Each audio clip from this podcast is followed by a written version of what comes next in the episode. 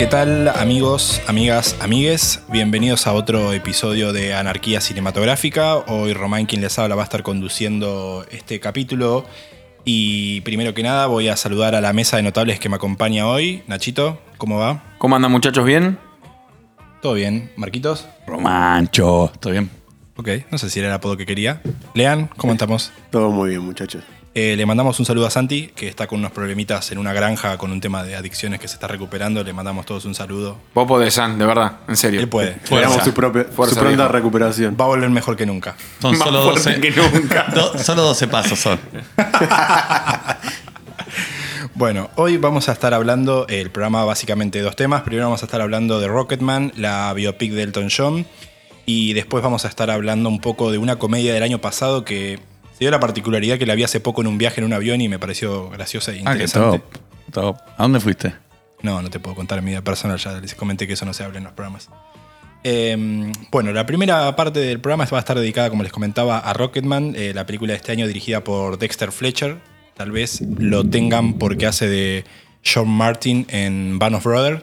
¿Se acuerdan de él? Sí, ¿no? Sí, sí, sí, sí, el sargento. Uno Eh, de los sargentos en realidad. Con guion de Lee Hall, que lo pueden acordarse de él porque es el guionista de Billy Elliot. Y bueno, la película obviamente está protagonizada por Tyron Edgerton, que lo tenemos todo de Kingsman. Más alguna cosita hizo una de Robin Hood, ahora malísima, creo que pasó sin pena ni Ah. ¿es el de la nueva Robin Hood? Sí, Pero sí. está- La de Jamie Foxx. Sí, sí. Ah, no la de Coso, la del otro. La, La de de Russell Crowe. Claro, No, no, no. tiene nada que No, ver. no, no, no. no. Es y tiene una serie más en Inglaterra que es conocida, pero acá Son me parece que no le dieron mucha bola.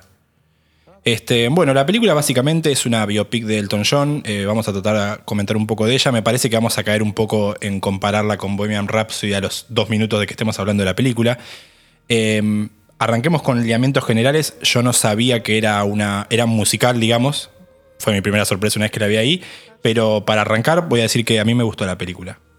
A mí también, a mí me gustó. eh, la verdad, sinceramente, antes de ir a verla, y esto me parece que es uno de los temas que estaría bueno que toquemos hoy, eh, me pregunté sobre la necesidad de, eh, de hacer una biopic sobre Elton John. No sé si será que capaz afuera tiene mucho más reconocimiento el de acá, o si particularmente yo no le doy ese lugar. Pero no sé hasta dónde me parece un- un- una estrella, una celebridad, un No. músico tan increíble como para que tenga necesariamente su biopic que contar. Me parece no es que el caso de Freddie Mercury. En Inglaterra es más grande que acá, me parece. Puede ser, puede ser, pero no, para mí me parece que sí, que le da la, le da la, la espalda para hacerse una biopic. Y también otra de las cosas que me, me llamó la atención es, eh, a mí la verdad que mm, conozco los temas quemados de Elton John, no como Bohemian Rhapsody, que me gusta mucho Queen. Y la película me encantó, y había un montón de temas que no conocía, que conocía nada más de nombre, y me encantó, y nada, me, me- me llevó a preguntarme eh, qué es lo que nos gusta de las biopics de este estilo. Es decir, nos gusta que está la banda que nos gusta, y eso ya está, por ejemplo, o sea, a mí me gusta mucho Guns N' Roses. Si era una mañana, ya me ponen los temas, me ponen algunas escenas que ya conozco, ya me va a gustar, por más que. Como la de Queen, por más que la edición sea una porquería, me va a gustar igual. Eh, o por el contrario, como pasó con Rocketman, que no le da mucho. no- no- la verdad que no llevaba muchas fichas y la película me encantó. Y lo mismo que te pasó a vos. No sabía que era un musical. Y me encantó encontrarme con esa sorpresa. Y, Sí, y sí, aparte, un buen musical, que no es fácil hacer. Sí, sí. Este, mm, repasando un poco el cast de la película que me olvidé de acotar, eh, tenemos a, bueno, Taron Edgerton haciendo de Elton John. Básicamente él, casi toda la película. Hay un chico, claro, justo no me acuerdo el nombre, haciendo de él al principio. Está Jamie Bell, de nuestro querido Jamie Bell, eh, haciendo de Bernie Taupin, que es el que coescribe con él todas las canciones. Después tenemos a Richard Madden, a.k.a. Rob Stark, como John Reed. Y díganme las casualidades que tiene que haber que un actor de Game of Thrones, o sea, dos actores de Game of Thrones hacen el mismo personaje porque este, él hace de John Reed, que es una especie de representante amante de Elton John, que es el mismo papel que hace Adrian Gillen, Littlefinger, en Bohemian Rhapsody, boludo. O sea, ¿Te refieres a que es el mismo estilo? No, no, es No, el mismo. es es el- la mismo manager. es el me mismo manager. jodiendo, ¿en Claro, serio? Hacen de John Reed. Ah, cuando vos me dijiste eso el otro día pensé que te referías a que este mismo estilo del manager que No, nos no, no, caga. no. No, es el mismo tipo. es el mismo tipo. Ah, mira, la de Queen no, no- nunca y- dijeron que era gay. Y son dos, eh, eso, son dos personajes completamente Aparte son distintos, y son de la distintos misma persona. distintos. Tinto de pero, cara. pero en Bohemian Rhapsody creo que él aclara que trabaja con Elton John. En un momento Ah, él dice mira. que trabaja con Elton John. Eso fue, qué casualidad Muy puede haber, boludo. Muy buen dato. No tenía. Está muy bien Richard Madden. Y después tenemos a Bryas Dallas Howard haciendo como la madre de él. O sea, un cast que acompaña, pero básicamente la película está Que toda... ella la tenemos de Black Mirror, ¿puede ser? No está en el capítulo Sí, ese del, es el del de Instagram. el del Instagram Claro. Es la después- chica de Jurassic Park. Jurassic Park, sí. Entonces Eh, la confunden con la otra, con Jessica Chastain. Con Jessica Chastain. Que a la vez se la confunden con, Con Amy Adams. Sí, sí. Y los papeles que no agarra Amy persona. Adams los agarra Jessica Chastain y lo que no agarra Jessica Chastain. Nunca nadie agarra- vio a esas tres chicas al mismo tiempo. Es como un misterio. Son muy no parecidas. Este, pero básicamente la película está en las espaldas de nuestro amigo Chiron, que la verdad que se preparó muy bien, eh, estuvo muy bien. Y para decir la sinopsis rápida de la película, digamos, es la vida de él, más que nada, en su estrellato, digamos. eh, él, a la película arranca con él entrando a una sesión de terapia y básicamente nos cuenta desde chico hasta su estrellato, donde más o menos nos da a entender que no disfrutó mucho su mejor momento en la música. Y bueno, y ahora arrancamos el debate, ¿no? A mí lo que me gustó de la película es que lo muestran, muestran muchas miserias de él, que me parece que en Bohemian Rhapsody no vimos de eso. Sí, a ver, a mí el, problema de, de Rhapsody, que insisto, a mí me gustó mucho, es que hay miserias, pero se las tiran todas al pobre de Freddy. Y solo. Claro, Brian May era el mejor tipo del mundo, eh, Roger Taylor era un mormón que iba lo- los fines de semana a misa y en la semana hacía caridad, nadie tomaba falopa, nadie garchaba, o sea... eh, es- eso es lo que me parece que, que no está tan presente. El SIDA en esto. fue una Y cosa son que más apareció. gráficos. Sí, sí, parece, Y son- se cayó arriba del SIDA. Se permitieron, Freddie Mercury. se, se permitieron ser más gráficos. Que, que está bien que sean gráficos, porque si vemos un tipo desnudo como una mujer, si, si en la historia los que están desnudos son dos tipos, dominan, está bien que lo veamos. Bohemian Rhapsody fue mucho más conservadora, raro, por encima con un director que es abiertamente homosexual, o sea, no sé cuál es el... por- ¿Es, por qué es se abiertamente gay, Brian Singer? Sí. Y un par sí, de sí. casos de. Sí, sí, tiene un par de Bueno, más sí, allá de sí. sus- de- sí, de lo sus- limpiaron, de de hecho, los los Oscar. Igual Eh, el caso de Bohemian Rhapsody estuvo remanoseada esa película. Bueno, no fue el único director, no fue el- cosas, claro. No, no, él no la terminó la película. Él no la terminó Bohemian Rhapsody, la terminó No, no, otro. de Después hecho, había presentado una versión eh, para eh, Sacha Baron Cohen que no la aceptaron, una cosa así, hubo más cosas. Sí, fue una película con mucho tole tole. ¿Sabían que fue en esta película que, que- que estamos hablando? Fue la primera película de un, gra- de un estudio grande que tiene una escena gay eh, entre dos hombres de manera sexual, o sea, abierta. O sea, tipo, hay una escena de él con Richard Madden en la cama, donde literalmente No, se desnudan. No sabía que Es el primer estudio grande de Hollywood que hace eh, una escena de sexo así abierta. Es una locura que en una locura, 2019 yo la verdad no- la primera vez... no- Hay otras películas que han hecho, no sé, como. Bueno, eh, Secreto en la Montaña no tiene una escena de sexo No. así abiertamente. Y Call Me By Your Name eh, no es de un estudio grande. Es, es casi. Porque tiene escenas sexuales. Tiene escenas sexuales, pero que es, de es un estudio, independiente. es de un estudio independiente. Así que esta fue la primera escena que, de hecho, en Rusia la censuraron, la sacaron, obviamente. Ah. Y en Samoa directamente no pasaron la película. No, no, no podemos, o sea, no puede ser que estemos en 2019 hablando de censura de ese tipo. La verdad sí. es una locura. Bueno, pero en Rusia es un, es un delito, así que. Sí, sí, sí, sí, lo, lo sacaron, sacaron toda la parte de las drogas, todo. Y así que bueno, la película trata un poco de las miserias de él, todo el conflicto es un poco trillado, típico chico que los padres no lo quieren. Va, la madre no entendés si lo quiere, no lo quiere, es como una personaje. Prefería otras cosas. La madre Sí. es el peor ser humano del mundo. Sí, sí, la madre es como, pero en un punto lo quiere, no sé. Es un personaje desamorado que se nota que, el- o sea, le, le interesa más ser el, el centro de atención ella Sí, y ver sí. con qué tipo puede estar. O sea, me dio más esa impresión. La plata. Bueno, el padre Mm. es un hijo de puta de El una. padre es un hijo de puta de una, pero la madre. Bueno, es un poquito mejor, la verdad, no es el peor personaje. La Claro. madre es como que tiene un poquito mejor, como que lo entiende. Bueno, eh, una escena divertida de la película, o divertida, es cuando él les le cuenta a la madre que es gay, digamos. Y la madre, la madre le dice como, ya lo sabía y que lo único que estaba preocupada es porque él no sufra. Claro, sí. Es raro, porque vos ahí ves un dejo de humanidad, pero después cuando No, tienen no la es escena que del no restaurante. sufra. Ella le dice, mirá, Te van a castigar o algo tomaste así. una mala decisión. No, nadie te va a querer, de verdad. Sí, bueno, sí, es verdad, pero no le dice como que le da vergüenza que el hijo sea gay, ¿me entendés? No, a, a mí es- ahí como que, si bien es un personaje, como dijo Marcos, con matices, eh, después en la escena famosa del restaurante, cuando le piden que le compren una casa en no sé dónde, una terrible mansión querían comprar y le estaban pidiendo plata, eh, ahí muestra, me parece, los verdaderos colores. Creo que el personaje de la madre lo terminamos de conocer ahí, cuando él, él le dice algo como, Sí, "Su sí, sí. monstruo, no tenés corazón, algo Sí, así. sí, la mina le pide una casa en una zona carísima que se la compre, o sea, no es como que no le dice, che, fíjate qué onda, no, no, no, va de una al hueso. Eh, de las canciones, ¿cuáles le- ¿qué momentos les gustaron? O sea, las películas lo que tiene es que las canciones calzan en momentos personales de él.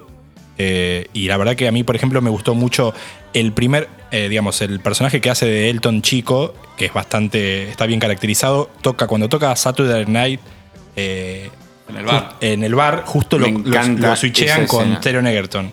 Y esa- ese, Es- ese- esa ese tema es- está genial. Todo el quilombo que el cagando a palos. O sea, que el, el baile se da en el marco de un- una mega pelea y al mismo tiempo va cambiando de locación. Es espectacular. Toda escena está buenísima. Eh, me gustó mucho eso. Me gustó cuando tocan el trovador. el Coco la Rock. Sí. Sí. No, a mí no me gustó Tiny Dancer, porque es un tema que me gusta mucho y no me terminó de gustar como en el momento en el que la están usando. Porque, viste, como que parece, se, se presenta este momento de celos de él hacia su, su- su amigo, su, el Sí, sí. chico con el que componía, que se iba con una mina, y él como que... Bueno, después, más adelante en la película se lo reprocha. Le dice algo así como, vos me abandonaste cuando todo empezó. El tipo, digo, no sé, No lo fue- o sea, no, Claro, no, no, no, o sea, o sea, no, no, me- sé, al menos la película. Bueno, de hecho debe haber sido así, porque el propio Elton John produjo y estuvo como súper atento al Sí, sí, él estuvo muy metido atrás y, digamos, lo que vemos es lo que él quiere que veamos. Si hubo otra historia, otra, no lo vamos a saber. bien, digo, pero si en esta historia, si él ya mismo te la muestra así y no nos da la impresión de que sea. De hecho, la película te lleva a pensar que el tipo, el amigo, lo acompañó siempre. Siempre Sí, fue un a tipo ver. de fierro. No, no, y aparte dice que cuando termina la película te muestra que ellos siguen siendo amigos. y o nunca sea, se que pelearon. nunca se no, y cuando él, eh, digamos, cuando la película arranca con Elton John en la sesión de terapia diciendo que él está acá porque tiene problema con las drogas, es adicto al sexo y también dice tiene problemas de conflictos con la ira y la ansiedad porque fuera de joda la película a veces te lo muestra a él como un pelotudo gigante. Claro, revienta para cualquier lado de Sí, la sí, nada. sí, se la agarra con todos. La escena de la, de cuando, la escena de la fiesta, cuando se quiere medio suicidar y se tira a la pileta, todo, decís como es Sí. un un, boludo. poco, un poco llamado de atención, un poco. sí. Me gustó cómo usaron eh, al final eh, I'm Still Standing, que es un temazo. Sí. Sí, sí, Eh, era sobre el final de la película cuando él no cree que sin las drogas pueda seguir escribiendo, digamos. Y bueno, y mm, ¿cómo se llama esta que es un dueto? También, me gusta mucho. Eh, Don't Go Breaking My Heart. Un También temazo, aparece en la película, temazo, temazo. temazo. Tema de Radio Aspen, pero. ¿Cuál? es ¿El que un- canta con la negra? Sí. Sí, también No, está. no, sí. ¿No? No, no es negro, sí. Canta con una negra. No me acuerdo. Breaking My Heart. Sí, sí, sí, boludo, lo canta con una. Bueno, también está buena la escena cuando el él. disco, Nacho, ¿eh? La primera escena, digamos, gay de él es cuando él sale de gira con una banda de americana de blues, ¿era de qué eran que tocaban? No, como un soul. Era, ¿no? Como un soul. Sí, soul. Y el negro le saca la ficha enseguida y le dice, vos sos re gay. O sea, ¿qué haces? ¿Qué, qué, ¿Cómo que tenés una Ah, novia? está buenísima esa escena de, par- de que, bueno, vamos a decírselo y le tira Sí, todas sí, las sí. cosas. Es muy gracioso como encararon ese su revelación. Igual eso como que es medio un trillado, ¿no? Porque es- me parece que en Bohemian Rhapsody también hay una cosa así Sí, parecida. pero ¿sabés que no lo.? O sea, sí, es verdad que es medio trillado el tema de uy, está saliendo. Ponerlo en contexto en la época en la cual él está admitiendo que es gay. Sí, sí, O totalmente. sea, en una parte de la película él tiene que estar casado, o sea, se casa con un asistente que conoce como para... Pregunta, ¿qué es lo que pasa con el asistente? ¿Se suicida? ¿Pasa No, algo? Al final no pasa nada. Sí, yo después lo googleé, porque viste, te dan a entender como que la mina sufrió. Nada, se ve a ver que le haber pasado como el ojete, la pobre mina que hace de esposa de él. Y es, es muy dura la escena que vos los ves como que se van a casar, todo y de repente del mismo plano te muestran que salen de habitaciones distintas y van a desayunar. El tipo ya, se, Ya está no de la mañana, ya, tiki tirando la botella, es duro. Vos lo ves Sí, y- sí, claramente tiene un problema, problema, con, claro. tiene un problema con el escabio. eh, pero como que te decía, el tema del gay no, no es que te quiere dar lástima que sea gay, es como algo bastante aceptado. De hecho, el- el- la mayor escena romántica o algo es todo su ida y vuelta con Richard Madden. Sí, igual yo iba al hecho de, eh, de que aparezca un tercero a decirle, a, a sacarlo del closet de alguna manera. Es Ah, como algo que lo, vi en- un poco en Bohemian Rhapsody y en, en general en la cultura pop. Pasa que, bueno, ah, no sé, obviamente no lo conozco de experiencia directa, pero imagino que siempre se requerirá un disparador para algo así. Algo tiene que pasar para que vos salgas del closet, en algún momento se lo confieses, no sé. Imagino que algo tiene que haber, algo externo que pase para que vos tomes esa decisión. No y sé. no sé, cuando salga del closet te, cuento. Claro, cuando salgas. Por ahora no. no. Sí, Ahí cerradito. disparó. Me, me- me parece que él no quiso dar lástima con lo de que era gay, ¿eh? Me pareció, ¿eh? Sí, a mí con lo- eso. yo creo que lo que está bueno de esto es eh, desdramatizar. Por más que, es más, Claro. seguramente, o sea, más en el contexto histórico, debe haber sido mucho más terrible para él de lo que te muestra la película. Para la película, ¿cuánto tiempo le da a- al tema de que él es gay? Nada, cinco no, minutos. sí, o sea, lo Cinco minutos lo retoma en la mitad de la película cuando él le cuenta porque tiene. Y listo. Y ya está. Entonces, sí, sí, no- su interés amoroso es un hombre y te lo toman como un interés amoroso y punto. es más, ¿no? en Es Bohemian como- Rhapsody es, es- es mucho más. eh, Tabú. un- sí, Sí, sí. Rhapsody, eh, Bueno, él en esta película engancha a Richard Madden engañándolo en la pileta. Terrible escena. Esa escena es muy, muy buena, cómo se pone No, como loco. es terrible. Me da lástima porque va y le dice, che, ¿te parece que este- no hagamos nada hoy? Quedémonos acá nosotros dos solos. Y pum, el tipo estaba haciendo tirar la goma. Dale, Richard. Dos Sí, minutos. Sí, Ah, sí. te Y le dijo, esto minutos". es rock, le dice Richard Madden, esto es rock, le dice. Pará, Eh, y hablando del personaje de Richard Madden, us- usando ya que, que estábamos con él, eh, seguramente haya sido así, eh, no digo que no, pero ¿no les pareció demasiado el estereotipo de el malo? O sea, acá está el malo de la película, este es el malo. Elton John era buenísimo, este lo quería tener tocando y aparte lo trataba para el ojete, porque lo trata para el reojete. Porque al menos en la pareja de Freddie Mercury en Bohemian Rhapsody, era un hijo de puta para afuera, pero hacía el compañero, claro. claro. Este era como abiertamente un hijo de puta. No, no, aparte se le estaba muriendo y dijo, vos no te preocupes, va a ir a tocar. Va a ir a tocar, Ah, sí, va a sí. tocar. No sé cómo va a ir a tocar. Eh, sí, sí, puede ser que lo haya. O sea, yo creo que en esta clase de película necesitas un malo.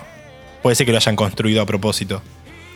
Sí, vos decís que. Y que sin un malo no sé si funciona, por más que sea un musical, digamos. Pero también necesitas un conflicto. Me parece que si, que si solo el conflicto de las drogas, eh, te queda vacía la película. Tenés- o, o te tenés que meter muy a fondo con eso. Y pero es la vida del chabón, en algún pu- punto tampoco tiene que ser tan, tan emocionante todo lo que hace el pero para John. con- pero O sea, para el chabón tiene una- vida bastante copada. Pero y- para contar una película necesitas Sí, unos tal vez plus. está un poquito exagerado en el tema de la película. En un momento ya entendimos que el chabón tiene problemas con las drogas y el alcohol. O sea, tal vez eso está un poquito como. Pero a ver, muchachos, el- hay, hay una- hay un combinado, una estructura de todo este tipo de películas que es siempre igual. Que es, te lo muestran de chico. Eh, padres desamorados o represivos, generalmente. El ascenso, el chabón que se pierde con las drogas, que al principio no quiere, pero después como que le gustan. Manager hijo de puta, quiebre Es la y fórmula del éxito. Es, son, es, es como seguir siempre el mismo caminito. Igual la película está buena, Es pero un el único- fuerte al medio, está Claro, bien, boludo. El la camino- película está buena. El no camino del héroe en, en versión musical. Claro. Lo que, bueno, y ahora le, le- digamos, lo llevo a una comparación. Comparado con la actuación de Rami Malek. No la película, eh, la actuación de a nivel personaje. ¿Qué les Me pareció? parece que son dos cosas distintas. Me parece que No una. Me- no, porque me parece que lo de Rami Malek es más una imitación, más. Eh, ¿Cómo se puede decir? La, ¿Cómo se llama? La que imita acá en Argentina. Eh, la rubia. Fátima La rubia, Flores. Fátima Flores, la Fátima Flores de, de, Ra- de- de Freddy. Y este me parece que hace su papel, o sea, como él percibe a, a Elton John, me parece. De hecho, igual Elton John había aclarado en un punto que él no quería tampoco que, que lo imiten, sino que, que haga una personificación. Eh, este, yo no- no- la verdad que sinceramente, acá me van a matar, no vi Kingsman, ninguna de las dos. No me acuerdo el nombre del actor este, ¿cómo es? Taron Eh, Edgerton. Tyron. Bueno, Taron. el- Taron. Eh, Taron es un actor. Y bueno, nosotros vemos la película de un actor, de un actorazo, un tipo que, que se emociona, que se quiebra, que después se, se excita, que canta, que salta, que es, o sea, es impresionante. Y encima canta los temas posta, lo cual es increíble. Eh, es una gran actuación. Pero, como dice Marcos, encara algo distinto. Rami Malek es cuán bien podés imitar a Freddie Mercury. Y yo creo que lo imita muy bien. O sea, cuando ves lo. No sé, pues, estamos nombrando mucho Bohemian Rhapsody, pero cuando ves, por ejemplo, la comparación de Live Aid, eh, Radio Gaga, eh, los movimientos son idénticos. Los Son dientes no te sacaron Después- igual un poco de la película. No, a mí no. La verdad que no. No, Yo sé que los mataron por los dientes, pero a mí no. no, A mí, de hecho, la película Eh, me encantó. Sí, entiendo al al punto que van, es verdad. Me pareció que siendo. A mí me gusta mucho más Queen que Elton John. Me pareció. Disfruté esto más que la de Bohemian Rhapsody. Me pareció eso. Me que pareció. me parece que Taron es un actor mucho más completo. El pibe canta. Eh, Pero no Rami sé, Malek Rami no Malek canta es muy buen película. actor. Pero sacándolo de actuar, ¿eh? Sacándolo de actuar, me pareció que puede ser. También es verdad, el pibe estuvo asesorado por Elton John como para hacer su propia versión. O sea, Rami Malek no tuvo esa chance. Claro. No sé si eso pudo, eso claramente podría influir. Pero lo sentí como más natural esto que hacer una imitación cruda, digamos, de Freddie Mercury. Para, para a mí, mí, me gustó. para mí Rami Malek está muy bien como Freddie Mercury y Bohemian Rhapsody. Y después otra discusión es si está bien que gane el Oscar o no. Pero ahí ya ni me meto. Para mí está muy bien. Y este está. y este, a ver, ¿te sorprendería que esté nominado el Oscar? Por la Eh, película. Para mí va a estar nominado. Para mí va a no estar creo que lo nominado. gane. No, No, no lo va a ganar. Dos años seguidos no puede ganar alguien. Pero va a estar nominado. Lo loco que si tuviera que elegir una actuación me quedo con la de él que en lugar de la de Rami Malek, incluso con sus diferencias. Y bueno, pero capaz, mira, si esto hubiera sido el año anterior. Si hubiera Sí, salido sí, sí, primero puede esta, ser, puede ganaba ser. Puede ser, sí, sí, sí, sí. En un mano a mano ellas dos, me parece que tiene mucho más mucho más para dar eh, Rocketman, me parece. Sí. ¿De Sí. las dos películas? De las dos películas, sí. A ver, yo disfruté más Bohemian Rhapsody, pero bueno, esto nos lleva. Y la eso que a mí no me gusta Elton John, ¿eh? Claro, Eh, claro, yo lo Queen digo igual, me pasó lo y- mismo. Yo me emocioné mucho con los temas de Queen. Qué sé yo, yo disfruté más Bohemian Rhapsody, pero eso no significa que sea una mejor película. Significa que a mí me gusta más Queen. Claro. Me parece que fue más por ese lado. Eh, esta está, creo que en Rotten estaba al 90% casi de críticas. Así que la verdad que, que viene bastante, bastante bien. Eh, de hecho, él estuvo. Eh, Tyron Edgerton tocó en un par ya de fechas con Elton John. No, No, sé si lo va a hacer. Sí, sí, pueden buscar el video en YouTube. Ya tocó en un par Mirá de temas. cómo están promocionando como loco. No, pero después de la película creo que tocó, ¿eh? Incluso. que te gusta Tiny Dancer, buscate la, la versión de ellos dos cantando, es espectacular. Ah, ¿bueno viste? Sí, sí. Yo vi una en vivo, no vi Tiny Dancer. No sé qué cantaron. No sé si cantó Rocketman. Cantaron varias igual. y Eh, en varios lados. No, pero el chabón pará, salió a tocar en, una- en un coso lleno de gente, o sea, se la Sí, bancó, sí, sí. se la bancó piola el chabón. No, no, es muy bueno, es, es muy buen cantante. De hecho, estuve viendo una, una entrevista que eh, él tiene como una formación súper clásica en lo que es canto. Y Elton John lo que decía que bueno, se pasó unas grabaciones, obviamente te pide con toda la vergüenza del mundo, le estás pasando a, Elton John cómo canta sus canciones. Y como que la devolución que le hizo fue que, eh, que las- los temas, las baladas, los temas más tranquilos, iba a ir como piña, digamos, así le iba a sacar de taquito, que le iba a costar más la parte, la parte rockera. Pero sin embargo, me parece que el chabón está más que bien La cantando. rompe por todos lados. Sí, la verdad que sí. Sí, sí. El disco está en Me- Spotify. En Spotify Si tienen- pueden escuchar el disco de la. En Spotify pueden escuchar el disco de la película y son todas las canciones cantadas por él. Menos creo que la primera, como The Beach is Back, creo que está cantada por el pibito. Y una más, creo. Bueno, y Saturday Night está cantada por los dos. Pero me parece raro que después lo veas actuando en Kingsman haciendo un papel tipo totalmente cuadrado y básico y después pueda hacer esto, tipo un chabón llorando en, un grupo de gente. La última escena es muy de psicoanálisis, él tipo hablando con todas las personas de su vida, analizando la vida de él, digamos que no le debe... O sea, la resolución de él es que él no le debe nada a los padres, no le debe nada a nadie eh, y puede hacerse valer por sí mismo. Eso es un poquito un final feliz, así medio forzado, pero está bien. Sí, qué sé yo, a ver, es, es raro. ¿No les parece raro una película de este estilo con la persona viva y produciéndola? O sea, no es como. Y más con este final de que, bueno, son todos unos hijos de puta. Porque hasta las fotos que pueden después de los créditos es, bueno, era ahora Elton consiguió un hombre que realmente lo quiere. O sea, es como que yo mañana hago una película de Nacho y Nacho diciendo, de ¿sabes qué? Vos un hijo Pero de pará, puta porque boludo, dijiste esto. Bastante mierda se tiró encima. ¿Qué, ma- qué- qué- ¿Cuánta mierda Pero más no, se no, porque está todo es justificado. una película egocéntrica. igual. Claro. Bueno, es sí, la vida de pretenciosa. Elton es un John, poquito- boludo, es la es fam- pre- no es es la vida de pretenciosa. Elton John y los amigos. Sí, igualmente él, o sea, si bien estuvo metido en la producción, en tanto en la película no estuvo tan tan metido. De hecho, él no la vio hasta que se estrenó la película. ¿Posta? Sí, no, no, no, no llegó Bueno, a bien. Por ejemplo, el, el final, con, con todas las fotos, es todo él tirándose flores a él mismo. ¿sí? Y ahora consiguen que lo ame, y llenó todas estas canchas, y hace caridad por tantos millones de dólares.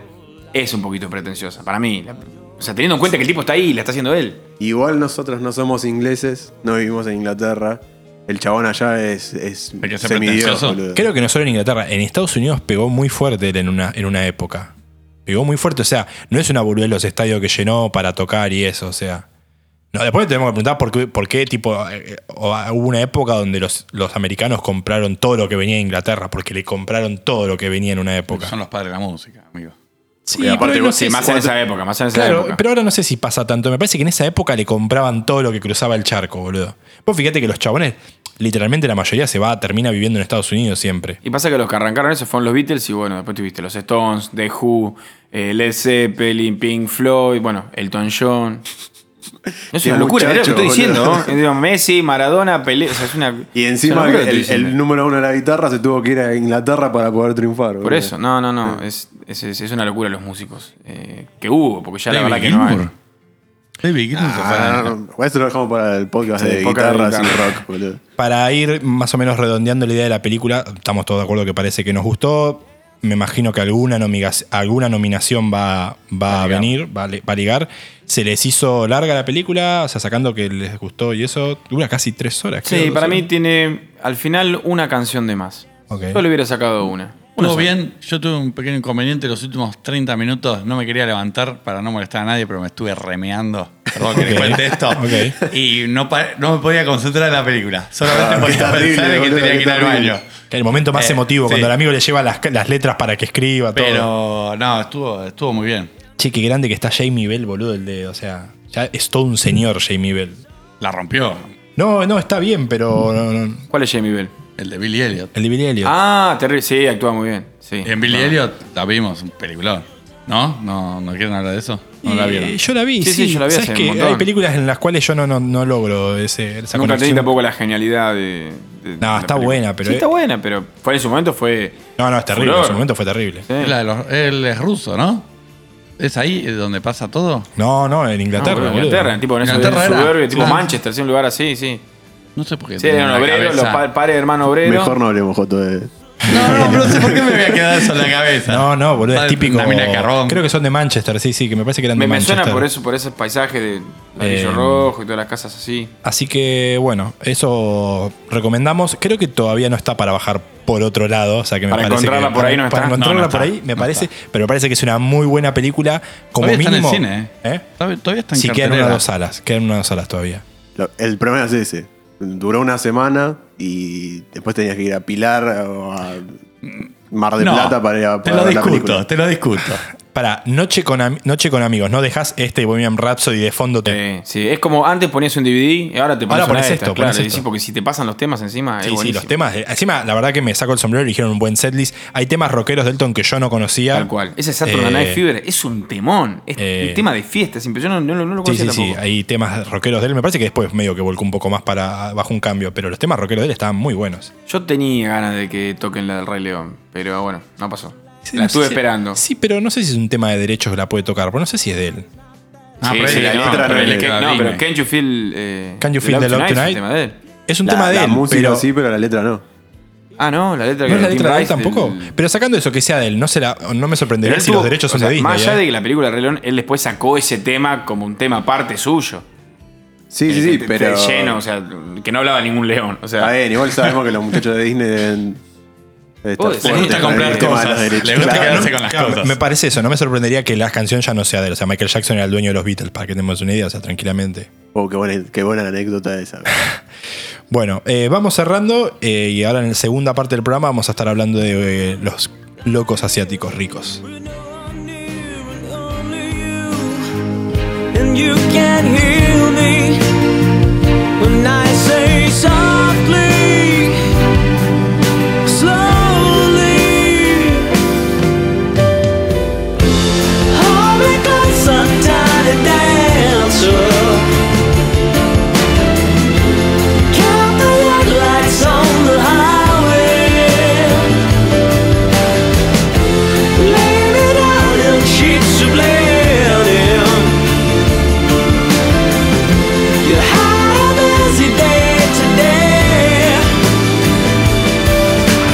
No te olvides de seguirnos en nuestras redes sociales. Anarquía Cinema Oficial en Instagram y Anarquía Cinema 1 en Twitter.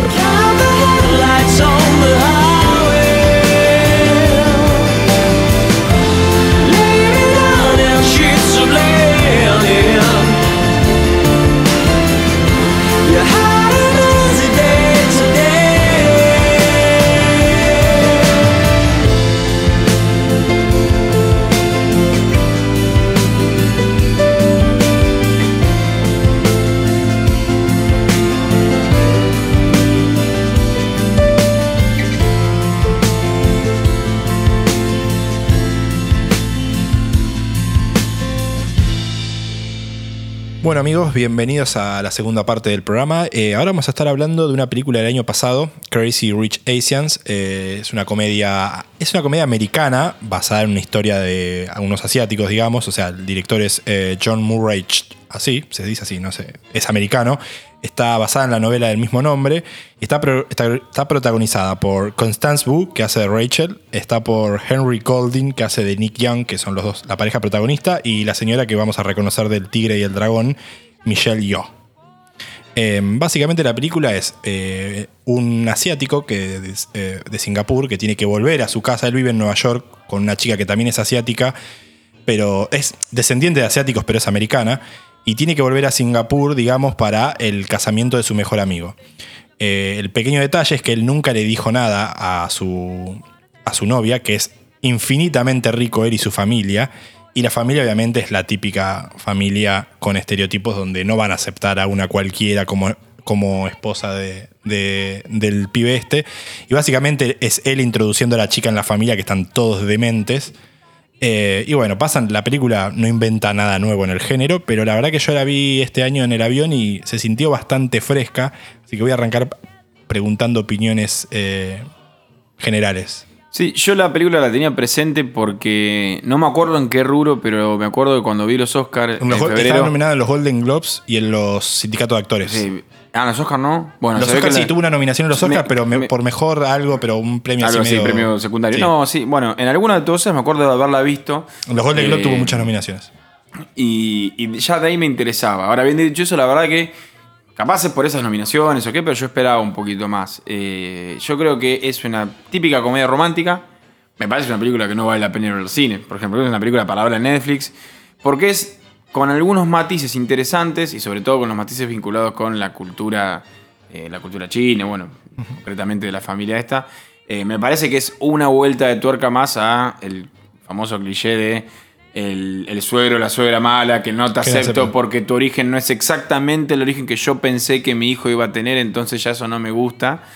Eh, pero, como digo, esto también eh, digo, tiene cosas muy interesantes de cómo jugaron con esas cuestiones culturales para hacer comedia y cómo te llevan a través de toda esta historia eh, con escenas que son muy graciosas. Y hay dos escenas. actores que la rompen toda de comedia, que no se los nombres, pero uno es el famoso Ken Jeong. Ken Jeong, el Ken chino de Ken Jeong haciendo el padre de la mejor amiga de ella, es genial. El personaje de Community, bueno, J, vos más Community. El personaje no. de Community, el profesor, es increíble. Y eh, el personaje del. el- Bernard. Bernard, que es el actor que hace de Yin. Yang en Silicon Valley, es buenísimo, es un fisura bárbaro. Entre ellos dos tienen escenas no, la amiga, de, la amiga de ella también me No, parece también que es está muy, bien. buena. ¿no? Esa sí que es una desconocida total. La amiga de ella está La muy bien. Ellen, la Ellen de Jenner Sí, le sí. dice. es muy buena. La amiga de ella es muy graciosa todo el ¿Vos, tiempo. Eh, no, a mí me gustó. Eh, me parece que es una buena manera de introducir la cultura de ellos a, a los americanos que no se abren a, a ninguna otra Claro. cosa. Me parece que lo que busca es un poco eso la película. Yo no sabía, por ejemplo, que Sin- Singapur es la ciudad más cara del mundo. Es decir, bueno, Sí, lo que es, dicen es es como una una familia de. O sea, es, es gente de guita, digamos. Es una isla. Claro, claro. Es toda gente que tiene plata, dice que comer es. eh, cuando en la parte que van y te muestran entonces el mercado callejero. Es verdad lo de las cinco tienen- estrellas, ¿eh? Claro, tienen Fue lo estrella que dijo- Michelin. Él fue Ah. lo que dijo Juan. Juan el otro día en tu cumpleaños. Es verdad, es el único lugar del mundo que tiene un lugar a la calle cinco estrellas. Bueno, le mandamos un abrazo A grande a Juan. Juano, que tiene su viaje a Madrid ahora. Éxitos. Eh, la película para mí, como decís vos, eh, para mí no inventa nada nuevo en el género, eso es verdad. Me pareció fresca en el sentido de que hacía rato que no vi una comedia que tenga escenas graciosas. Es una película de escenas. Me parece que yo me anoté un par de escenas. eh, bueno, o sea, el tipo vuelve a Singapur para la, fiesta, para la fiesta de casamiento de su amigo y en el medio tienen que irse a la, a la fiesta, a la despedida de soltero, tanto de la chica como del chico. Entonces, tipo, él se separa de la novia y la novia se va con la futura esposa de su amigo y él se va con su amigo y digamos cada uno experimenta cosas de la cultura de ellos, de gente con plata y no sé, la escena donde tipo el amigo que es fisura de ellos, en vez de alquilar una isla o algo para la fiesta de despedida de soltero, se van a, una- a un barco de despedida de soltero, a un, Un a barco un barco, de barco de carguero, carga, nacional. claro. a un barco carguero y está el tipo con una bazuca tirando misiles al mar, boludo. Eso tipo totalmente fisura mal. Después tenías al, al primo, al primo millonario. O sea, es lo que te muestra que la familia es montón de gente con plata, bien educada, como la prima de él, que entiende lo que es. O sea, no, él te Los cuenta valores de la plata, los valores de la plata, conseguirlo. Los valores, lo que cuesta. Y después te muestran toda la parte de los familiares que son unos sátrapas, que no hacen nada. El primo que le financia a una actriz que es pésima, pero él, le- él le financia las películas y la mina está con él solo por la guita, te das cuenta. O sea, tiene escenas muy graciosas. Cuando. La escena de, la- de cuando ella, al mismo tiempo que va a Singapur para el casamiento de. Para el casamiento de la pareja esta, va a visitar a su amiga, a una amiga que ella conocía de Nueva York. Y tiene la escena esta donde comen con la familia esa, donde ella les cuenta dónde va. La escena esa de la comida es genial, bro. Con el pibito sacándole fotos, el, el Claro, chino. porque el tipo era una celebridad. Nicky Claro, era- no sabía, ella no sabía quién era. Y el pibe, el, el otro viejo diciéndole a las, a, la- a las chicas, che, coman porque si no van a quedar flaca como ellas. Pero tipo, y en el mal como diciéndose Claro, claro. despectivamente, como. Porque ella no luce como modelo. No, no, ya sé que no soy modelo. No, no, no sos modelo, le dice el tipo. Es como. Nah, sí, bueno, ese mal, personaje boludo. está buenísimo. Sí. Sí, o sea, la película es, bueno, un poquito lo que veníamos diciendo, es graciosa, en- encuentra un momento de eso, pero no deja de ser una comedia romántica con un montón de clichés. Por ejemplo, Todos, cuando él, todos. Él todos. primero es el hombre más bueno de la tierra, porque Sí, tenés toda la guita, la facha, una facha terrible, está en ese barco con un quilombo que está y Él no, él quiere ir con su único amigo, a la islita, a hablar de lo mucho que ama a la otra Pero poja. amigo, Nacho, Eso no es dejá abrir verdad, tu corazón, papá. hermano. Eso, pero amigo, si nosotros cuatro Dejá- nos vamos a un barco, vos te vas a sentar conmigo y decís, no, quiero una isla, hablar de lo mucho que la quiero a ¿cómo Mariel. pero No ¿cómo vas a ir un barco, boludo? Si nos cobramos hasta una coca de litro y cuarto entre cuatro, pero- boludo. pero ¿Cómo vas a ir pero a un barco? pero no- Ah, ¿me la vas a cobrar? Que esas Sí, cosas no son. Yo no digo que un hombre de ley tendría que ver si cogido toda la mina que estaba en ese barco. No digo eso. construido, Nacho. Claro, Nacho, desconstruye un Pero no es poquito, real. Miguel. No es real. No termina de ser ¿Por qué el hombre lo puede hacer y la mujer no? Soy aliado yo, o sea, me digo que construí. No, claro, no, no, pero no es un tema de construcción, digo, me parece que Sí, sí, la tan príncipe azul sos, chabón, para. Está bien. Sí, sí. No tenés una, boludo. Yo ¿no? te banco los clichés, pero me parece que lo gracioso es verlo desde otra cultura. O sea, por ejemplo, el único momento tenso de la película, o de los pocos que tiene, es la escena de los dumplings, por ejemplo.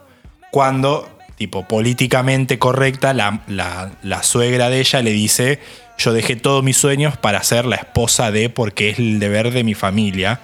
Tipo, y la mina es tipo una mina que es profesora en la Universidad de Nueva York. O sea, bueno, tipo. eso sí me pareció un quiebre muy interesante y, y es algo que está transitando varios en la película, que es esta idea de ustedes, eh, americanos, tienen eh, la mentalidad que lo único que importa en la vida es perseguir tu sueño. Sé feliz vos. O sea, esa cosa individualista que trasciende y que, bueno, creo que nosotros como receptores de toda, de toda con esa cultura, más que americano, porque ellos, eh, la película es eh, bien binaria, ¿viste? O sos asiático o sos yankee de Manhattan.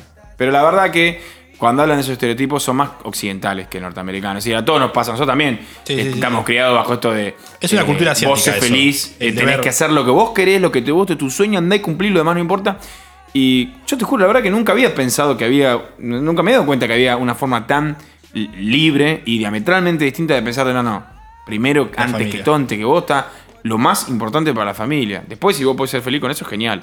Pero lo más importante es otra cosa, me pareció. Bueno, es un debate que plantea la película, es la- digamos, el, el mensaje culto es ese, que en un punto te incluso te hace dudar de, pará, no está tan errada la vieja, Es que o sea, en un punto claro, decís sí. como, che, pará, Sí, no está tan hacer, mal hacer lo que que vos quieres. Que lo eh, puede ser que sea un poco egoísta. Puede ser que todos estemos criados y curtidos en, una, en, en- en algo que es culturalmente sea un poquito egoísta. A mí la verdad que me la dejó pensando esa. Y no, Bueno. no sabía que, que- que- que era tan así. que Bueno, podía ser tan diametralmente así. Un detalle es que el padre de él nunca te lo muestran porque se dedica al trabajo y literalmente nunca aparece en la película. Nunca aparece en la película, Nunca aparece en la película. La primera escena es la familia yendo de vacaciones a Londres y el padre estaba trabajando y no, lo- y no va con ellos. claro. Que es la escena del hotel que también es muy graciosa, Sí, me que parece. compran el hotel, Que compran el hotel en el momento. Eh, sí, sí, hay todo un tema familiar de la presión, que en un punto decís como, está bien, tiene sentido, pero al mismo tiempo sienten la presión ellos de, ten- de- de vivir así. O sea, Sí, por algo el pibe se fue a la mierda. No, a ver, no debe ser fácil. También estaría buenísimo, ¿no? Tener toda esa plata. Pero digo, no debe ser fácil, evidentemente, que pongan toda esa carga de tener que salir a bancarte un imperio cuando vos capaz preferís, no sé. Si tengo plata, estoy bien, me quiero tocar la guitarra en bares de jazz en Nueva York y ya está. No Yo sé, lo que entendí es que al final la plata hace la felicidad. Me parece un poquito. Eh, una gran parte, sí, yo creo que el 90%. ¿Por qué, Joto? ¿Por qué entendiste eso? Eh, y No me parece que la película. ¿No? Perdón, yo no vi. la- ¿En qué te muestra eso la película? En todo momento. Pará, pará, pará, pará. Ella se hace la ofendida porque él tiene plata, pero bien que cuando tiene que viajar en primera, viaja en primera. ¿eh? No, no, no. No, tipo, se, se ofende de, de Nah, de ella se boquilla, se ofende porque Claro, porque se la vuelve, forrean se vuelve. Ah, la clase la económica. forrean toda la película. Chicos, cuando ves el billete pasar por adelante, todo No, tiene un precio, amigo. Pero, y le mando un abrazo grande a Mauro Zárate, obvio, sí, no me queda ninguna duda de que, de, de- de que es así. Pero no, no sé si la película te muestra eso. Porque a mí la- realmente le es No, indiferente. no es el fin se de la sorprende película, por uy, mirá qué bueno los fuegos artificiales. Es una chica. Pero no, no, no parece que se desviva. No, no, el mensaje era. En un punto sabías que el mensaje iba a ser ese. Eh, sí está bueno la vuelta de rosca donde le encuentran que. Yo no terminé de entender si ella tampoco sabía la verdad, digamos, de su origen, de no, ella. ella no. Ella porque no lo sabía. Se lo verdad, presenta le dice, ¿por qué nunca me dijiste nada de mi papá? Sí, Sí. Yo, yo entendí que no sabía nada. Ella tampoco lo sabía. Es que, a ver, es- termina siendo de alguna forma un, un Aladín inverso. Digo, el- este Nick Young no por nada no le dijo nada. O sea, a mí me- creo que es bastante noble esta idea de ir a decir, bueno, yo quiero conocer a alguien que me quiera, no por todo lo que tengo. Entonces, ¿qué tengo que hacer?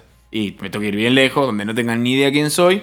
Y nunca tranquilo. decir eh, que tengo todo esto. Y cuando realmente lo conozco y, y- y tengo confianza, como le pasa con, esta, con Rachel, eh, bueno, ahí le, le abre las puertas a este mundo impresionante. Y me parece que otra cosa que plantea la película es algo que dijo J, eh, que está caracterizado por la prima de él, que es el tema de cómo la prima tiene un matrimonio donde está todo el tiempo la situación de si puede ser ostentosa con su Bueno, plato o no. ahí- esa- sí esa te estuvo Ese bueno. arco para mí no tiene sentido. Son No, tres pues- escenas en la película de que, ah, mira, también tenemos esta segunda cosa que está pasando, que es la prima que el marido está triste y la, y la caga. Pero son, yo creo que si Me junto todos los momentos son cinco minutos. Para mí está bueno también. Pero no lo terminan de explotar. Ahí No, no, la edición No, parece. no, para mí es, la- es como que te muestran. Otra capa, Otra es. capa, otra. cu- La culpa la mina dice: Yo tengo plata y no la puedo usar porque él se siente mal si la uso. Y, Claro, y él se qué- y siente poco hacer? hombre si yo uso toda O sea- esa plata y si yo muestro toda la plata que tengo, pero dice, después Está final- bien, pero boludo, escucha, sea, el redondean el la arco. caga, está boludo, bien, Y redondean el arco porque el tipo la caga. El- o sea, redondean el arco porque el tipo era un forro. Pero si el tipo no la caga. O sea, Bueno. ¿por qué no me pusieron un desafío ahí? No, el tipo es un buen tipo, pero no le gusta. ¿Y qué hacemos con eso? Eso me gustó más. La, la posición del tipo de te estoy cagando porque vos tenés plata y a mí me, claro, me siento más mal. La, la mina era una, es una bomba, es preciosa. Te dentro la guita, No, dale. Eh, laburame distinto, el, el- el- el arco de los dos personajes. Ah, no, no, to- todo solucionado mucho porque el tipo es un hijo de puta que la caga. Poneme otra cosa, haceme pensar un poquitito. Está ¿Qué pasa bien, la pero bueno, no sé, pero me parece interesante el tema de mostrar a ver qué hace ella. con- O sea, fuera de joda, viste que la mina escondía las cosas que compraba en la casa por un tema de que le daba culpa a toda la guita que tenía. O sea, no sé, me pareció fresca. Ah, yo tuve esa sensación. La vi en el avión cuando volví este año del viaje y me dije, bueno, la podemos charlar. El año pasado fue, era vieja. La verdad, hacía rato no vi una comedia. Ahora hay otra comedia asiática en Netflix que la tengo que terminar de ver. eh, que está otro también conocido. Eh, no, ahora no me viene el nombre a la cabeza. Pero no sé, me parece que le dan una mirada fresca Yo que. Creo que es más fácil de digerir porque tiene esta, esta apuesta americanizada. Sí, sí, es, es Eh, la vista igual asiática. de para que la vea un, un yankee y se cague de risa y la pasa re bien. Me gustan las películas asiáticas, soy de consumir producto de ellos, de películas de peleas y todas esas cosas. Eh, aguante y- Ip Man. Y, pero tiene otra, otra manera de, de contar las Sí, cosas. de- lo que sí admito que, como una especie de guilty pleasure, que de- del final me gustó mucho la rosca de que él le va a proponer casamiento de vuelta con el anillo de la madre. Ah, sí, está bien. Me está pareció bien, una bien. forma muy elegante de demostrar que, Que la familia lo aceptó. Claro, y no la típica de, no sé, padre, de- ¿cómo se llama? La familia de mi novia, de la mina encontrándose con la suegra en el aeropuerto y la, y la mina diciéndole. Sí, sí. Y también me gusta mucho que ello sea. Porque, ¿dónde es que yo veo que a veces estas películas para mí fallan? En que, ¿cómo convenciste al personaje que te odiaba? Que hace un minuto no te podías ver, eras una deshonra, era lo peor que le podría pasar al hijo, y al momento ya está, te, te acepta y te adora. Todo ese circuito que se da mientras juegan ese, ¿cómo se llama? Mahjong, ¿cómo es el...? Oh, el juego ese de mierda, no me Mahjong, acuerdo. ese, ese juego, que la mina le dice, mira, está bien, yo me, me- esta me puesta, yo me tiro para atrás, pero vos vas a ver que el día de mañana cuando tengas a tu nieto o estés divirtiendo, pasar que todo eso fue por, por mí, porque yo me fui, porque me propuso el casamiento y le dijo que no. Y me parece que es un... Ahí creo que levantó un montón, para mí, a menos en... en- Sí, sí, no la, eh, sí, está bien, sí, te entendí. O sea, no hicieron un cierre fácil, digamos. en el aeropuerto a- corriendo que sea Sí, la sí, mía, no, mi hijo te necesita. No, o sea, me parece que, que en ese sentido sí laburaron bien esos dos, esos arcos y me parece muy lindo la puesta en, en- en- en escena de cómo la madre de alguna forma la acepta, que es cuando le da su anillo, porque es el anillo que ella tenía, eh, porque el- su marido había tenido que hacer otro, porque la madre no había querido La madre hacerlo. tampoco había querido. Claro, o sea, le había pasado lo mismo. Lo loco es eso, que a la madre de él le había pasado lo mismo y seguía teniendo una visión, digamos, eh, cerrada. O sea, ella era como que le pasó lo mismo y a su vez no sentía empatía y, y por te la lo muestran mina. durante la película porque lo muestran a la, a la abuela de él que con ella como que no tiene feeling, pará. sigue sin tener feeling. La abuelita, vos decís, ay, qué linda la vieja. Después la vieja se la pone hasta el fondo, boludo. Peor. Todo el tiempo La le está tirando. boludo, la peor solete le, la abuela. le tira carpetazos más, a lo cuando, loco. cuando salta, cuando en el, Señor hablando- carpetazo le tira. Hablando de carpetazo, cuando salta todo eso de que a mí a la fiesta lo llaman y dicen, che, o sea, nos, te averiguamos que tu papá tal cosa. La abuela se enoja con su. con, con la. Con la nuera. mamá, Con la claro, nuera. la mamá del pibe dice, che, y vos esto no, no, no. Claro, vos ¿No sos la- chequeaste esto? O sea, pobre mina. La escena del casamiento, que creo que la, la mina que está cantando en el casamiento en la iglesia es una mina conocida asiática de verdad. Eh, la escena del casamiento cuando está Bernard, que es, que es ese tipo el tiro al aire, y el otro pibe le dice a la mina, esta la actriz que estaba con el primo de él, le dice, este mirá que es como la- el quinto en la línea de sucesión, vos tenés que ir con uno que sea hijo único. No, no, y sale el chabón con los pantalones bajo atrás del escenario con la mina a los 10 minutos, boludo. No, no, no, es buenísimo. El uno, Bernard. No, boludo, el casamiento Yo- cuando va con un traje tipo tigre, tipo amarillo, todo de celeste, tranca Qué, y el qué chabón- gran personaje. No, es Qué- tu momento, le dice, es tu momento. Qué gran personaje ese, por favor. Con la bazooka. Eh, está destinada, eh, quieren hacer, creo que la continuación, quieren hacer una secuela. Yo no sé si ya Nah, esto da para una No secuela. hay necesidad. Lo que sí me pareció para ir cerrando es, ¿no le dio la, la sensación de que ellos dos son el vehículo de la película, pero en realidad pivotean todo el tiempo con la sociedad, la cultura de ellos y otros personajes. Lo de ellos es como bastante simple, digamos. Es como que Hay ellos son solo los que una llevan. escena que me molestó, que es en la boda, eh, que él queda como un paso adelante del novio, o sea, están como mal aco- acomodados, o como que el novio es te secundario. Pero no, no es una cuestión de... No vas a contestar mi pregunta, veo, te chupan huevo. Pero para que te estoy contando otra cosa primero. Él te va a llevar ahí. Claro, Él te va a llevar. ya ni me acuerdo que preguntaste. Es que yo lo que ya sé que iba a pasar esto. No, bueno. Pero que- queda él eh, sobrepuesto a una situación en la que él debería No, estar te- parado claro, no te- atrás. no tenía Es- nada que ver porque era el padrino de la boda Claro, y no estaba eso. casando él. Claro, y él estaba Para, es parado buena la escena de- del agua entrando, No, es boludo. impresionante. No. Sí, todo ese casamiento es impresionante. Es bellísimo. ¿Vos vas a hacer algo así, Román? Eh, no sé, ahora el año que viene tenemos el casamiento de un integrante del grupo, no del podcast, pero del grupo, así que vamos a darle ideas. Le podemos decir Sí, que vea la película. Abrazo grande al gordo. Se me hace que Garu puede ser de la persona que les guste esta clase de películas, ¿no? O- Ese vuelve loco. Sí, sí, sí. sí. Habría que recomendársela.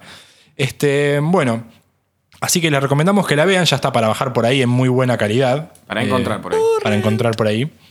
No le tengo mucha fe a una secuela, pero bueno, porque creo que ya ni siquiera hay novela para una secuela. Este, mm, no me fijé cómo le estaba yendo en Rotten, pero me parece que tenía una buena calificación. Y para ir cerrando este programa, volvemos al tema de los musicales. Eh, yo no soy muy asiduo de los musicales, pero quería comentarles que me comenten alguno su musical preferido o qué fue lo último que Sí, les. Román, La La Land. Uy, Es ¿en un ladrón. Esto, esto, quiero que, ¿Qué pasó? Quiero que No. el público sepa que esto es un carpetazo. ¿eh? Yo el- no puedo creer que yo- se estén peleando por una película Yo tan primero, yo Ah, dije. anda la mierda, boludo. Es un peliculón. Es más, la fanal. No me vas a hablar de los Oscars de ese año. Por No favor. me vas a, acordar- no me vas a hablar de favor. ¿Quién le Moonlight. ganó? Moonlight. Moonlight. Aguante Moonlight. Sí, boludo. está No, buena, no. buena, pero aguante la La Dame Land, la amigo. La Land. Yo no puedo creer que se pelee por una película tan average. Bueno, decime qué musicales te gustaron. ¿Sabes que no me. No, ver, Román, boludo, Moulin Román, Rouge. Lo viste en noveno Igual, grado en un cumpleaños, en el cumpleaños de un compañero de colegio la viste Boludo, esa pero película. pará, después que la voy a ver. claro. Pará, Román. Moulin- eh, boludo, Ewan McGregor y Nicole Kidman. Sí, sí, me está diciendo nombres de los No actores, me- nada más. No, no, No, no, eso no es ¿Y qué, hago- tesoro. y qué hago con eso, eh? Tengo que volver, perdón que me, me ausenté un segundo, había un problemita ahí con Santi en la granja, pero bueno, ya está, ya se, se Ay, resolvió. saludos, Santi, Eh, que salga, boludo. Suelta la botella. no, no, vengo, vengo con Carlos Román. Peliculón, Moulin Rouge. Moulin Rouge es un Más que. La La Land. Sí, Sí, sí, sí. Chicos, Chicos, La La Land es La La Land. pedo Sí, los sí, dos, claro. chicos. La La Aparte, Land es La La Land viene con la ventaja de que ya había un Moulin Rouge. Moulin Rouge- No, no le copió A nada. ver, A mí los musicales por musicales mucho generalmente tiempo. me embolan. O sea, en, A mí respuesta, retomando la pregunta, a mí, viste, Mamma porque me Mía me saca, me emboló, saca de la Sweeney Todd, historia No, que, pará, arranca- Roma, mamá mía, es un peliculón. que arrancan verga, a cantar. O sea, boludo. yo estoy mirando y de repente arrancan a cantar. Eh, me, me, me, me embola. La verdad que, pero, pero algunos están bien llevados, como La Land, Moulin Rouge también, que a mí no me gustó tanto. Bueno, eh, Grease es un clásico. el final de Moulin Rouge. O sea, ese fue el. eh, tipo, La La Land dice, ay, La La Land, qué final triste. Moulin Rouge es Pero un final triste, hijo La de puta. Sí, pero tiene un buen final. Tiene un buen final. Me encanta todo el final de lo que hubiese pasado. Sí, Sí, está Es buenísimo. fantástica, fantástica. Está buenísimo. Sí, sí, sí. Vos, gordo, venís con Moulin Rouge también. Sí, no, igual a mí mamá mía me gusta mucho. Eh, soy, No, soy muy boludo. fanático de ABBA, ¿qué quieren que les diga? ¿Te gustan. ¿Te gustan las dos o una sola? ¿Preferís a Pierce Brosnan? No, bueno, sí, me gusta. ¿Qué es? Cada Meryl- vez- no, hay no gente sé. que ve Sabrina, hay Meryl gente que ve Streep, Arrow. A mí me Meryl gusta Streep y la otra mina. Ahora van a hacer la 2. No, ya está la 2, creo. O está por estrenar la 2, No, ya creo. está la dos. Ya está. No, no, no, No, el no, trailer. no. El Vimos tráiler. el trailer eh, antes de Rocketman, me parece. Sí, está- sale este año, me parece. Oh, Bueno, Pero me parece que la van a cagar igual. ahí, Pero, boludo, bueno. ¿cómo sé? Porque yo imagino que los mejores temas ya los deben haber usado para Claro, el anterior. para ahora la que van a agarrar la Ey, son muy buenos los temas, los puedes volver a usar. No, no, me Nah. imagino que malísimo. No, para mí, tranquilamente van a cagarla. Con una Pero estaba bien. no van a estar bien. ninguno de los dos principales, ¿no? De la otra. No, Meryl Streep no está. No, Meryl Streep no está y Pierce Igual Grace es un gran musical, ¿eh? Ah, No bueno, Grace, ahí te puedo Aparte, bancar una discusión. Ahí está, Grace es un musical. sí. Marcó toda una época. Los Sí. temas siguen sonando. Aspen te lo sigue pasando. Y si son temazos. Y si Olivia Newton-John es una Eh. ¿A Star is Born es un musical? No, no, es un musical. Uh, listo. No, yo pensé como canta canciones enteras durante la película. No, Está bien, pero es que estoy hablando son con él y de interpretaciones. repente miro la cámara claro. y empiezo a cantar. El musical es cuando te cuentan la historia a través de canciones mientras. que- Claro. O sea, tienen una conversación con una canción. Claro, o- que la película tenga una canción no lo hace musical. Claro, exactamente. Por favor. No, no, bueno, está bien. Bueno, eh, vamos a ir cerrando este programa. Eh, esperemos que les haya gustado. Les recomendamos ambas películas para que la vayan a ver o las encuentren por ahí. Y nada, será hasta la próxima. Chau, chiquis. Mejorate, Santi. chau. Mejorate, Santi.